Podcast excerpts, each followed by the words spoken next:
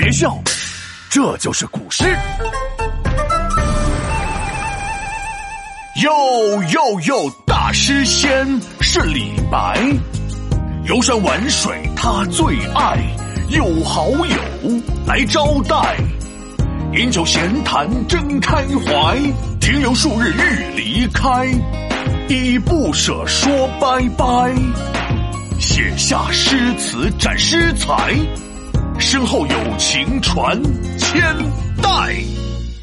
闹闹，你也读了不少李白的诗，你觉得他有什么爱好？李白是诗人，爱好当然是写诗啊。哎，这不是废话吗？告诉你吧，李白喜欢云游四海，广交朋友，上至皇帝贵妃，下至渔民农夫，可都是他的粉丝。其中就有一位铁粉，名叫汪伦。嗯。汪伦是谁呀？汪伦也是个诗人，因为仰慕李白的才华，就写信邀请李白去做客，说自己的家乡有十里桃花和万家酒店。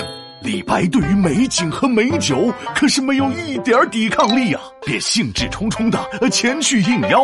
不过到了那边，却发现根本没有桃花，酒店也只是一家啊。连小孩子都知道不能撒谎，这汪伦怎么能骗人呀？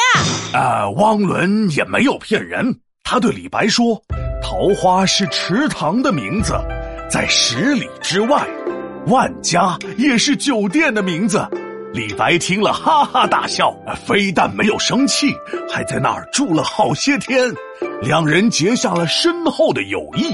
哈哈哈，原来是这样。这个汪伦太会耍小聪明了。很快呢，李白要离开了，这汪伦还大老远的过来送别，李白十分感动啊，便写下了这首千古名诗《赠汪伦》。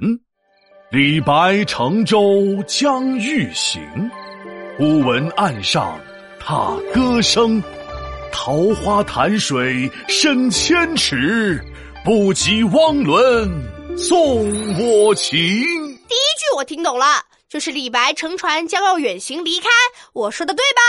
答对了，但没有奖励。哼，小气喽！那你跟我讲讲第二句“忽闻岸上踏歌声”，踏歌是什么意思？是一边这样跺脚，一边唱歌吗？哎啊，不得不说，你越来越长进了呀。踏歌呢，是古代民间流行的一种唱歌方式，就是一边手拉手唱歌，一边两脚踏地打着节拍。这句话的意思是，忽然听到岸边传来送别的踏歌声。哇，这个汪伦可真热情呀！难怪李白会被感动。那可不，李白就是感受到了这份情谊。才想到了后面的千古名句：“桃花潭水深千尺。”皮大龙，这一尺等于多少米啊？一米大概是三尺，一尺大概是三十厘米。啊，一尺大概就一个皮大龙你这么高。啥？你说什么？哎呀，先别吵，我在算数呢。这桃花潭也太深了吧！虽然一个皮大龙就这么高，不过这可是有一千个皮大龙叠起来，那还挺高的。嗯，李白是有量过吗？他怎么知道桃花潭有多深呀？啊！停停停停停停停！我这五千岁神龙高大威武的形象都给你毁了！我哪有像你说的才那么一丁点高啊？李白在这里用的是夸张的手法，并不是说潭水真的是一千尺深哦。好吧，那他为什么要说的这么夸张呢？嗯，这你就问到点子上了，因为这里是埋下一个伏笔，为的是跟下一句“不及汪伦送我情”形成对比。不及就是比不上桃花潭的水深达千尺，比不上汪伦送我的深情。你想想，他们的情谊该有多深呀！哇，李白真厉害，短短两句话就能表达自己跟汪伦的深厚情谊。不然人家怎么称为诗仙呢？哎，闹闹，咱们也认识这么久了，你认为咱们的情谊有多深呀？呃，我算一算，也是一千个皮带龙那么深。什么？你你你，哼，没有奖励啊？不对不对，那至少是两千个哦，不，三千个。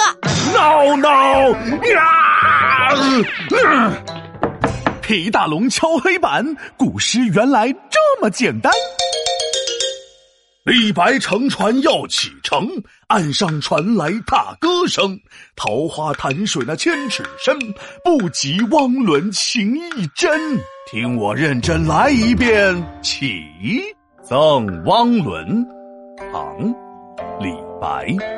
李白乘舟将欲行，忽闻岸上。踏歌声，桃花潭水深千尺，不及汪伦送我情。